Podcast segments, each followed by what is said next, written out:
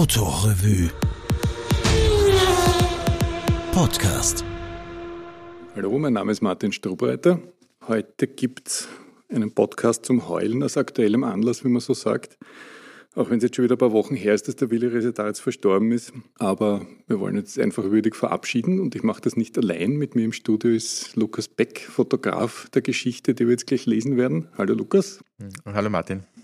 Der Willi Resetaritz war ein paar Mal in der Autorevue zu Gast und wir zwei lesen jetzt eine Geschichte aus der, wie man so sagt, schon vielleicht etwas ruhigeren Zeit, nämlich vom November 2017. Und die Geschichte war deine Idee, weil du den Willi und auch viel den Ostbahn-Kurti nicht nur jahrzehntelang fotografisch begleitet, sondern auch sehr freundschaftlich wieder bei der Geschichte dann rausgefunden habe. Ja, Willi und ich, äh, wir kannten uns zu diesem Zeitpunkt schon 30 Jahre.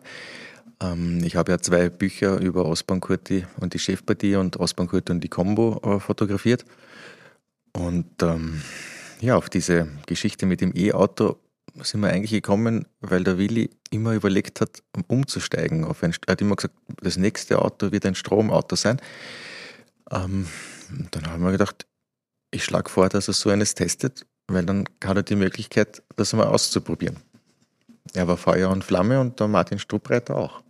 Ich habe mir dann auch wirklich sofort um die Geschichte gerissen, weil solange wie du den Willi und den Kurti fotografisch begleitet hast, solange war ich ja schon vor der Bühne ungefähr. Also nicht so, dass ich beim Kurtologenkongress jetzt als großer Vortragender durchgegangen wäre, aber ein bisschen gescheit mitreden hätte ich schon können. Und es war schön zu sehen, dass die Geschichte dann auf drei Teile aufgeteilt wird, nämlich Übergabe des Autos, dann haben wir uns einmal zum Fototermin getroffen, dazwischen zum Aufladen und dann Abschlussfotografie. Und ich habe den Willi Residatz genauso kennengelernt, wie man es sich erwartet hat und wie alle sagen, nämlich einen unglaublich menschlichen, witzigen Typen, der sich jede Zeit der Welt nimmt, wo man sich denkt, es treten irrsinnig viele Leute an ihn heran, die was wollen und jetzt kommen wir und er nimmt sich Stunden Zeit für das Ganze. Und was mich besonders beeindruckt hat, bei der Autoübergabe, wo du mir knapp davor gesagt hast, du kannst nicht mitkommen, ich soll das allein machen. Also ein bisschen nervös war ich schon, trotz des menschlichen Rufs, den der, den der Willi hat und er ist dann rausgekommen aus dem Haus und er, der ungefähr einen Bekanntheitsgrad von 147 Prozent in Österreich hat, hat sich bei mir vorgestellt, das müsste man erst kennenlernen. So, so war der Willi. Ähm, ich bin oft mit ihm Inlineskaten gegangen, so die Donauinsel entlang bis zum Ende. Und alle Menschen, die uns entgegenkamen, haben ihn angelächelt. Viele haben, hat man den Lippen ablesen können, Willi oder der Kurti von sich gegeben.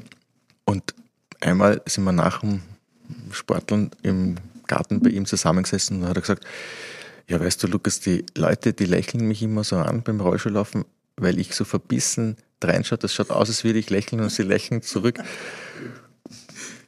So war er. Also er hat das nicht wahrgenommen. Oder wenn wir spazieren gegangen sind, ist auch vorgekommen, dass eine alte Dame gerufen hat, Ma, der Willi.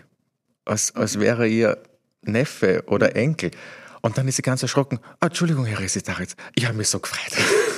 Sehr schön. Also er war ähm, ein Familienmitglied vieler Österreicher. Eine einzige Ausnahme ist uns nur begegnet, der junge Mann, den wir im Text erwähnen werden, mit dem BMW i3 an der Stromtankstelle, den wir da leicht aufgehalten haben, wenn wir uns vertratscht haben im Buffet. Da habe ich den Eindruck gehabt, der hat überhaupt Kamine verzogen. Also das, als wäre es das Normalste der Welt, dass der Willi Resetaric da steht bei der Stromtankstelle und vergisst, sein Auto wieder abzustecken. Das ist bei Familienmitgliedern so. Da kann man dann auch streng sein, wenn sie vergessen, das Auto rechtzeitig abzustecken. Ja, stimmt. Vielleicht war es deswegen. Oder hat sie sie gedacht, das ist einfach nur ein guter Doppelgänger, der da steht und der genauso spricht. Könnte das sein. Aber sprechen, wir lesen jetzt die Geschichte aus dem Novemberheft 2017 vom E-Golf mit einer total stimmigen Rollenverteilung. Du liest einfach die Willi-Zitate und ich lese den Text drumherum. Und nachdem die Überschrift ein Zitat ist, gehört die schon gleich mit dir. Ich könnte mich gewinnen.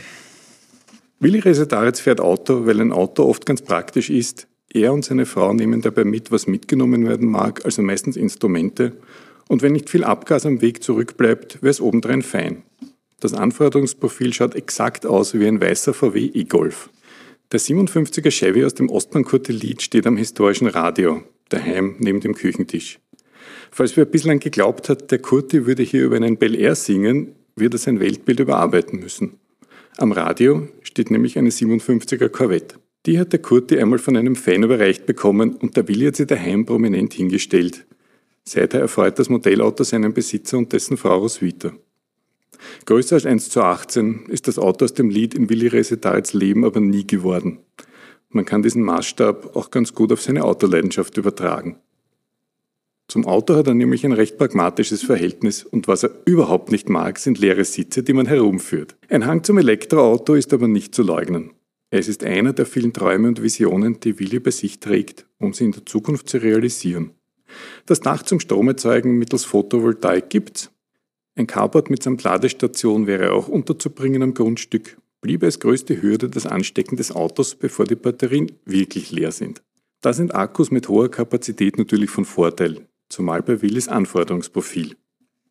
Ich will ohne Zwischenladen bis Salzburg kommen. Weil der Musiker ohne dies nie am Abend nach einem Konzert heimfährt, ginge sich das Laden perfekt in der Nacht aus und am folgenden Tag wären Auto und Besitzer wieder frisch. Der Elektro-Golf ist also am Weg zum resitarischen Idealauto ganz gut unterwegs. Rund 250 Kilometer Reichweite sollten sich auf der Autobahn ausgehen, wenn man sich nicht von allgemeiner Hektik scheuchen lässt das ergibt so nicht Salzburg, aber circa Vöcklerbruck. Und wenn man die Rücksitze umlegt, dann passt eine Menge musikalische Ausrüstung rein. Da ist der E-Golf so praktisch wie der Rest der Modellfamilie mit den Verbrennungsmotoren. Also werden Roswitha und Willi Resetaritz jetzt etliche Tage mit dem Elektrogolf verbringen, um mit der Gegenwart des Elektroautos die eigene Zukunft auszuprobieren. Die beginnt mit einem ersten Annähern ans elektrische Dahingleiten und Willi Resetaritz wählt den Beifahrersitz, denn ich fahre nur dann, wenn die Roswitha nicht dabei ist. Dieser Grundsatz wird heute nach ein paar Kilometern doch außer Kraft gesetzt. Mit der Automatik spießt sich Anfang ein bisschen. Es ist einer jener Momente, in denen sich das Auto selbst abstellt, weil wir zum Fahrerwechsel die Türen öffnen müssen. Und dann will der Wählhebel auf P gestellt sein zum Neustart, nur dass halt beim Schlüsselumdrehen nichts losbrummt, sondern ein Zeiger in Position schnellt. Der ältere Mensch neigt ja ein wenig zum Zerstreutsein. Daher bin ich ja dafür, dass man den Führerschein abgibt ab 70. Roswitha Resetaritz wirft ein, dass sich bei ihrem Mann dann eh noch ein paar Autofahrten ausgingen und während Willi noch anmerkt, dass er sich jetzt Coaching in Form von beiläufig zugesteckten Hinweisen ganz gut vorstellen könnte. Rote Ampel voraus. Beispielsweise. Fädelt er sich wieder in den Verkehr ein, wird am Kreisverkehr von einem jungen Mann im schwarzen Golf ausgebremst beschleunigt in der 30er-Zone auf 40, weil sich das beim Ausweichen vor dem Autobus nebenbei so ergibt und zeigt sich insgesamt sehr erfreut vom neuen Fahreindruck. Er fährt wie ein Auto, nur feiner. Wir gleiten durch den Bruckhaufen wie der Lone Rider. Ihr könnt mich gewöhnen. Man spürt, dass kein Explosionsmotor vor einem ist. Der Fahreindruck ist neu. Bei VW ist Willi Resetaritz aber schon länger daheim. Sein erstes Auto war ein VW-Bus, denn ein ordentliches Auto ist eines, in das eine Band reinpasst. Als der Bus kaputt war, gab es schon den Golf, bei Willi Resetaritz aber nicht lange. Ich habe einen Totalschaden gebaut am Bruckhaufen. Der andere hat einen Gebrauchtwagen getestet und geschaut, was er geht, aber er war der Rechtskommende. Am Golf-Beifahrersitz, dort, wo der Gebrauchtwagentester einschlug, ist mein Bruder Peter gesessen. Ein bisschen erschüttert war er schon, körperlich. Auch diese Erfahrung ließ Familie Resetaritz zu einem Volvo 240 Kombi greifen, der genauso solide war wie sein Ruf und wenn man die Rücksitze umgelegt hat, hat man ihn beim Übernachten ehebettartig nutzen können. Später kam ein Seat Alhambra der schwangen Erinnerungen an den früheren VW-Bus mit. Vor allem konnte Willi nicht benutzte Sitze ausbauen und daheim lassen. Der sinnlos transportierte Sitzplatz ist dann nicht sein Freund, siehe oben. Der Alhambra wurde zwar nie kaputt, aber nach etlichen Jahren haben sie mich in der Vertragswerkstatt zu dem Neuwagen geführt. Das war ein kleiner Hinweis, dass der Alhambra doch nimmer der Jüngste wäre, aber Willi wusste dessen Tod noch jahrelang hinauszuzögern. Ich bin zu einem Mechaniker gegangen, der wirklich reparieren kann. Nach ein paar Tagen mit dem E-Golf ist jetzt der Besuch einer Ladestation angesagt. Der Biller in der Brunnenstraße wäre prinzipiell sehr nahe, müsste Willi nicht vorher zu einer Konzertprobe. Dort kommt er beinahe zu spät an, denn der Golf bleibt unterwegs plötzlich stehen mit null Fahrbereitschaft, aber 73 Kilometern Restreichweite. Da ist eine gewisse Diskrepanz. Der Schlüssel lässt sich nicht abziehen, aber hinten am Kofferraumdeckel zuckt das Logo mit der Rückfahrkamera auf und ab. Willi fühlt sich an den Film Dark Star erinnert, wo der Computer gegen die Aliens kämpft und ein paar Bekiffte waren auch dabei.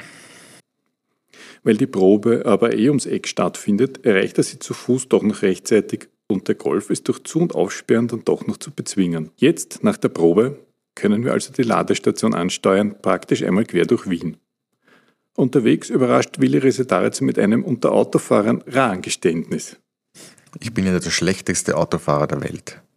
Sagt zumindest die Familie, erklärt er aber. So schlecht kann es nicht sein, weil ich habe die Schmetterlinge drei VW-Busmotoren lang unfallfrei zu Konzerten gebracht. Willi Resetaritz, der Mann, der nach seiner Zeit mit den Schmetterlingen der Kunstfigur des Ostbankurti so glaubhaft Leben eingehaucht und den Doppeleffekt auf der Bühne entdeckt hat, der das Rock'n'Roll-Leben mit menschlichem Antlitz über Jahrzehnte verkörpert hat, muss jetzt an der Stromtankstelle gar nicht gebeten werden, fürs Foto ein bisschen einen Kabelsalat zu produzieren, denn es ergibt sich von selbst. Drei Kabel wachsen aus der Ladesäule heraus, zwei davon passen, aber nur eins ist für die Schnellladung zuständig. Eine beim ersten Mal knifflige Sache, die sich durch gewissenhaftes Anstarren der Steckdose des Autos aber flink lösen lässt. Und die anderen beiden Kabel sind auch schnell wieder aufgehoben und an der Säule aufgehängt. Wer jetzt mitten in der Einöde steht, wird vielleicht von zierlicher Langeweile heimgesucht, aber ein Supermarkt, der etwas auf sich hält, hat einen Gastgarten und auch alkoholfreies Bier, und wer noch wen zum Tratschen dabei hat, kann die Wartezeit mit ein paar Gedanken füllen. Zum Zusammenleben mit einem E-Golf, zum Rhythmus aus Fahren und Laden, besonders wenn man die passende Steckdose nicht daheim hat. Derlei Gedanken haben Roswitha und Willi Resetaritz natürlich auch schon öfters gehegt und manchmal, wirklich nur manchmal, stellen sie sich vor, wie sie beim Wegfahren ins Elektroauto steigen, wie üblich eine halbe Stunde zu spät dran sind, weil sich das so ergibt, wenn beide wissen, dass sie nicht zu spät kommen dürfen. Wie sie also etwas gehetzt einsteigen und dann bemerken müssen, dass die Batterien fast leer sind. Es ist ja auch, muss man wissen, schon recht schwierig, ein Dieselauto am Tag vor einer dringenden Fahrt aufzutanken. Willi und das Planen, das ist überhaupt so eine Sache. Er notiert Termine strikt auf Papier, also in einem Buchkalender, mit Bleistift mit einem hinten aufgesteckten Radierer. Ist eine Uhrzeit im Kalender eingeringelt, dann weist sie auf einen Termin hin. Oft aber lässt die Eintragung daneben die wünschenswerte Klarheit vermissen. Steht nur die eigene Adresse dabei, dann ist das dennoch kein Malheur, weil dann warte ich einfach daheim, wer um diese Zeit auftaucht. Steht neben der Uhrzeit lediglich eine andere Adresse, dann hält sich das Rätsel der Vereinbarung, wer und warum, vor Ort meistens auch schnell auf. Knifflig wird's aber, wenn neben der Uhrzeit lediglich das Wort Termin vermerkt ist. Oder wenn Willi beim Telefonieren Gedanken verloren ein paar Uhrzeiten einringelt und nichts daneben schreibt, weil es ja nichts zum Danebenschreiben gibt. Aber wir schweifen gerade ab. So vergessen wir auch, dass der Golf schon voll aufgeladen ist, aber der junge Mann mit dem BMW i3, der sich hinter uns angestellt hat, kennt das Phänomen schon ein bisschen, steckt das Kabel einfach um und lässt sich auch gerne in eine Plauderei übers elektrische Fahren verwickeln. Wenn ein Wartender grimmig gestimmt ist, dann kann er dem Besitzer eines aufgeladen an der Säule stehenden Elektroautos aber eine Strafe wegen Falschparkens einbrocken. Das wird dann nicht von der Matrix-Karte beglichen. Dann strömt Willi Resetaritz heim und noch ein paar Tage mit dem Elektrogolf herum. Die Bilanz fällt schließlich recht eindeutig aus. Sofort mit der Kalkulation beginnen. Wobei man natürlich nie vergessen darf, dass die Realität ein Hund ist. Könnte natürlich auch passieren, dass ich es zum fünften Mal um zwei Jahre verschiebe. Wobei das keineswegs am E-Golf liegen wird, sondern an einer sehr ausgefüllten Lebensplanung, deren prinzipielles Ziel er ohne dies schon lange erreicht hat. Ein Leben, das frei ist von Arschlöchern. Was Willi Rese da jetzt noch aufgefallen ist? Ich habe jetzt ein völlig neues Wort in meinem Wortschatz. Rekuperieren. Soweit der Text. Wir hoffen, der Willi betrachtet uns mit Wohlwollen aus dem Himmel der universellen Musikanten. Und aus dem E-Golf ist dann nie was geworden, oder? Aus dem E-Golf ist dann nie was geworden. Er hat dann irgendwo von einem Freund einen günstigen VW Tiguan gebraucht, äh, gekauft in, in so einem Jägergrün. Ein Auto, mit dem man eigentlich nicht sehr glücklich war, weil es war so ein Suff und das ähm, hat alle Nachteile eines Suffs, nämlich ähm, hoch, groß, schwer und wenig Kofferraum.